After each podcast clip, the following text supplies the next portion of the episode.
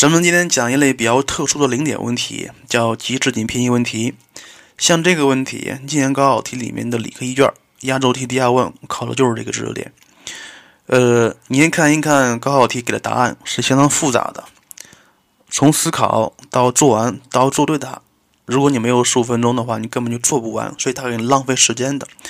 所以以后出现相似的题目的时候，咱们不妨用极值点偏移问题的方法来解，是非常快的。顶多分钟，因为像这个知识点，咱们之前讲过了，咱们今天不会太细的那么讲。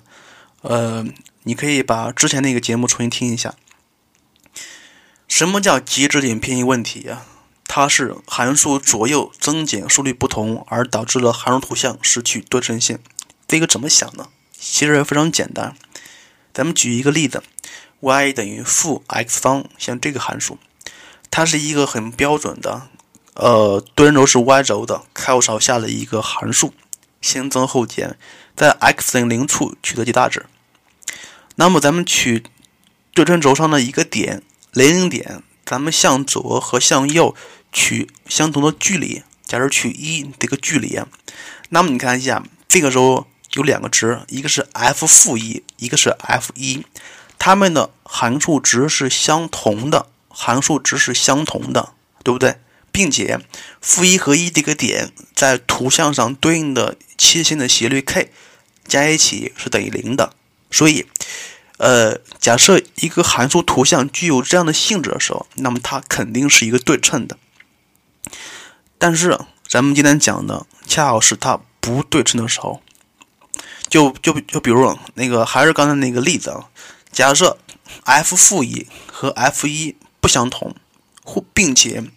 负一和一这两个点处的切线的斜率加一起不为零的时候，这个时候它就不具有对称性，而这个就是咱们今天需要讲的极值点偏移问题。假设有一个函数图像是先增后减的，并且在 x 零处取得极大值，取得极大值，咱们从 x 零这个点向左和向右取相同的距离，咱们取 x 取 x 这个距离，那么你看一下。F x 零加 x，它是向右取了 x 的距离之后对应的函数值；x 零减 x 是从这个点向左，呃，取相同距离之后对应的函数值。如果它们相同的话，那么它们就是一个对称函数。但是如果出现了 f x 零加 x 要大于 f x 零减 x 的时候，这个时候它会是一个什么样子呀？你可以画一下。它是一个先增后减的函数，先增后减的函数，但是它增的速率是很快的，而减的速率是很慢的。那么如果出现出现另外一个情况，就是 f x 零加 x 要小于 f x 零减 x 的时候，这个时候你画图你可以看一下，它是一个先增后减，但是增的部分是很缓，而减的减的部分是很快的，像这个。呃，所以咱们需要构造这个函数大 f(x) 等于 f(x 零加 x) 减去 f(x 零减 x)。到了这一步，就是很多学生不明白为啥需要构建这个函数，其实就是因为证明，这其实就是要证明它是不是一个对称的。如果它不是一个对称的，那么它可能大于零，可能小于零，进而解一些问题。呃。另外，就是你要是想学会这个知识点，另外还还有一个比较小的知识点，就是单调性里面的同增异减原则。这个非常简单。假设 a 和 b 这两个点在同一曲线里面，而且这个函数是单增的话，如果出出现了 f(a) 大于 f(b) 的话，那我咱们就可以直接写 a 大于 b，是吧？同增异减原则，这个不说了。接下来，咱们把这个极极值点偏移问题的方法跟大家说一下，总共分几步。第一步是求出原函数 f(x) 的极值点，并且判断单调性。第二是构建函数大 f(x) 等于 f(x 零加 x) 减去 f(x 零减 x). 呃，至于为啥需要构建它，我刚才也说过了，根据对称性得来的。第三，对它进行求导，判断单调性。呃，然后像这个，咱们还知道大 F 零是等于零的，所以你如果知道它是一个单增的函单增的函数，那么咱们就知道当 x 大于零时，f(x) 是大于零的，既然可以确定出来，f(x 零加 x) 是大于 f(x 零减 x) 的。接下来第四步，像这个题目里面可能会跟你这么说：x 一不等于 x 二，但是它们俩的函数值相同的时候，这个时候你要变谁？第四步是关键，这要看你要变谁了。你要变 x 一还是变 x 二？至于变谁，看什么呀？看第三步。第三步，你选的是 x 大于零还是 x 小于零？至于选哪个，你还要看第一步里面这个原函数。它的极值点，极值点 x 零是大于零还是小于零？你要看这个啊。接下来是根据单调性解这个不等式就可以了。呃，步骤总共就是这么四步，可能是第四步可能比较绕一些。咱们举两个例子看一下，这样题目应该怎么做？其实这两个例子咱们之前都讲过了。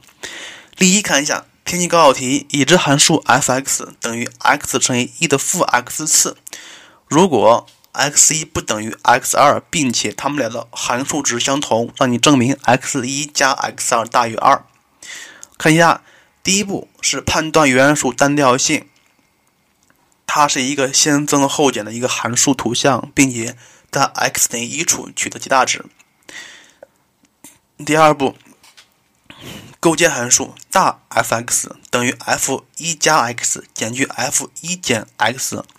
这儿需要说一下，咱们第二步里面构建的一个函数里面的 x 零就是它的极值点，极值点。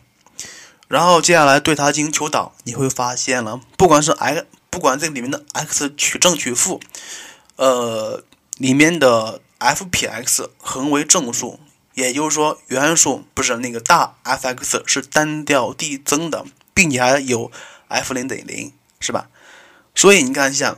当 x 大于零时，f(x) 要大于 f 零，也是零，所以就会出现一个式子：f 一加 x 要大于 f 一减 x。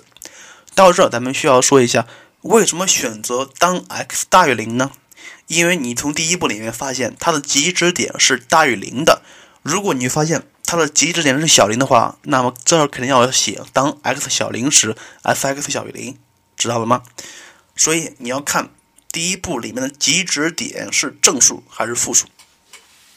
接下来，呃，咱们令 x 一小于一，小于 x 二，这个非常清楚了，从图上就能看得出来。呃，所以你看一下，接下来要变了啊，要变了。f(x 一等于 f(x 二，变谁呀？变谁？当然要变 x 二，因为什么呀？因为它的极值点是大于一的数，所以这里面的 x 二肯定是一个正数，而且要大于一。但是这个里面，如果你要变 x 一的话，因为你并不知道这个 x 一是正数还是负数，所以这个时候你不能变它。所以啊，咱们需要变能确定的这个 x 二。所以你看一下，f(x 一等于 f(x 二等于 f（ 括弧一加上 x 二减一）。要大于 f 一减去 x 二减一，到这一步需要看一看，为什么需要变它呢？因为你要根据咱们上一步那个不等式要变一下，那个不等式是 f 一加 x 要大于 f 一减 x，像这个不等式，所以你要把它变成这种形式的，然后进而解完之后，它是 f x 一要大于 f 二减 x 二，这个时候就出现了 x 一和 x 二了。因为咱们知道 x 二是一个大于一的数，所以二减去 x 二要小于一，所以这个时候你看一下，x 一和二减 x 二同时在一的左边，就是同时在一个单调增区间里面，是吧？所以咱们就可以直接把 f 二给它去掉，它就是 x 一要大于二减 x 二，所以不等式就是 x 一加 x 二要大于二，就解完了。所以总共就是这么几步。并没有太难的知识点。呃，接下来例二这个题目，例二这个题目是今年高考题里面，今年高考题目。关于这个第一问，咱们不讲了，咱们直接说第二问。已知函数 f(x) 等于 x 减二倍的 e(x) 加 a 倍的 x 减一的平方有两个零点，这个不说了啊。呃，但是第一问咱们知道答案 a 大于零。看一下第二问。设 x 一、x 二是两个零点，让你证明 x 一加 x 二小于零，看到没有？零点，所以 f x 一等于 f x 二都等于零。这个这个条件虽然没给，但是你要知道。